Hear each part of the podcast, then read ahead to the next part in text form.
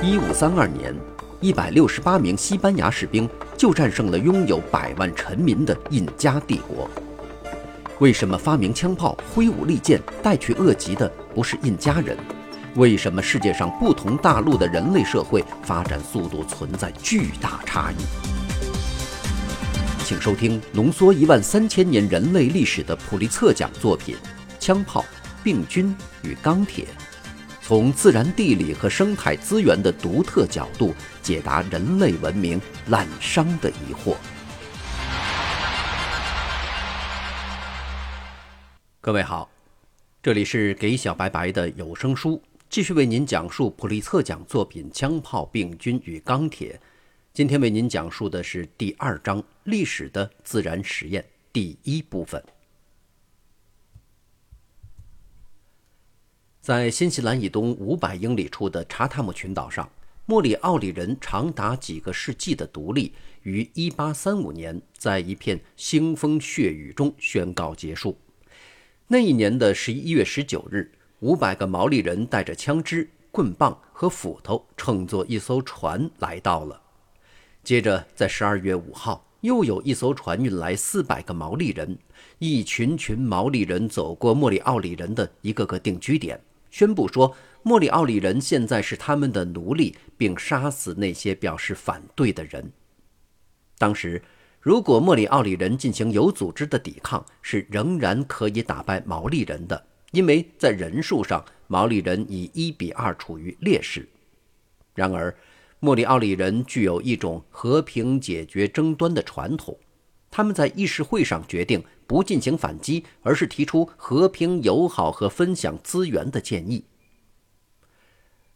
莫里奥里人还没有来及发出那个建议，毛里人就开始了全面进攻。在以后的几天中，他们杀死了数以百计的莫里奥里人，把他们的许多尸体煮来吃，并把其余所有人变成奴隶。在其后的几年中，又把其中大多数人随心所欲地杀死。一个莫里奥里的幸存者回忆说：“毛利人开始杀我们，就像宰羊一样，我们都吓坏了，逃到灌木丛中，躲到地洞里，逃到任何可以躲避我们敌人的地方。但这都没有用，我们被发现了，并被杀死。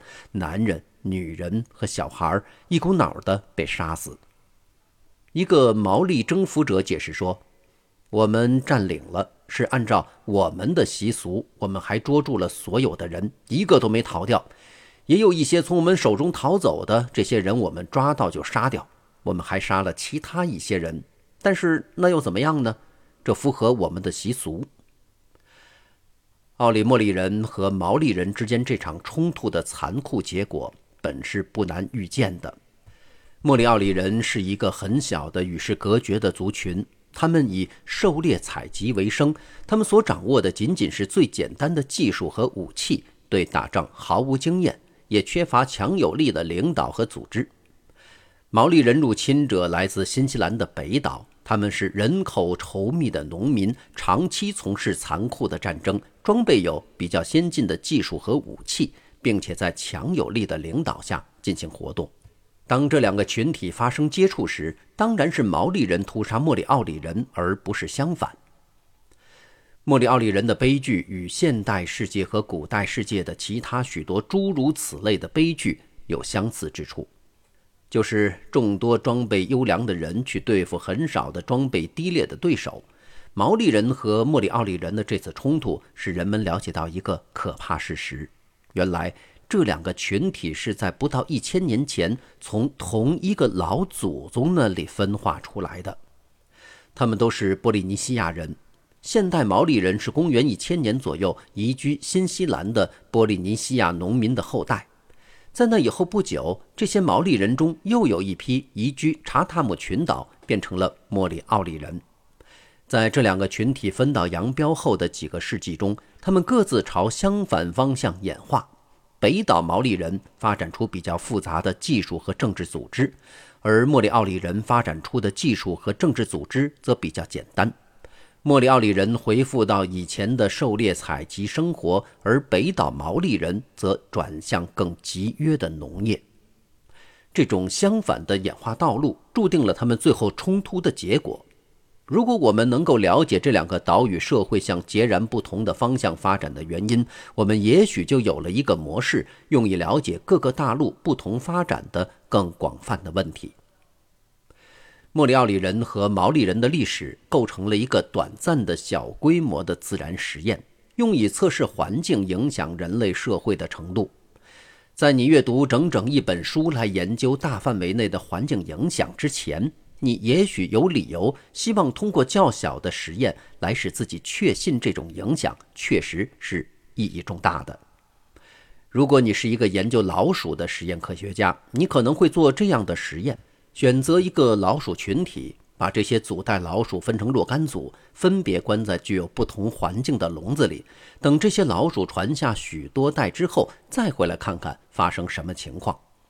当然，这种有目的的实验不可能用于人类社会。科学家只能去寻找自然实验，因为根据这种实验，人类在过去也碰到了类似情况。这种实验在人类定居波利尼西亚时展开了。在新几内亚和美拉尼西亚以东的太平洋上，有数以千计的星罗棋布的岛屿，它们在面积、孤立程度、高度、气候、生产力以及地质和生物资源方面都大不相同。在人类历史的大部分时间里，这些岛屿都是水运工具无法到达的地方。公元前一千两百年左右，一批来自新几内亚北面俾斯麦群岛的从事农业、捕鱼和航海的人，终于成功地到达了其中的一些岛屿。在随后的几百年中，他们的子孙几乎已移居到太平洋中每一小块可以住人的陆地上。这个过程大约在公元五百年时完成。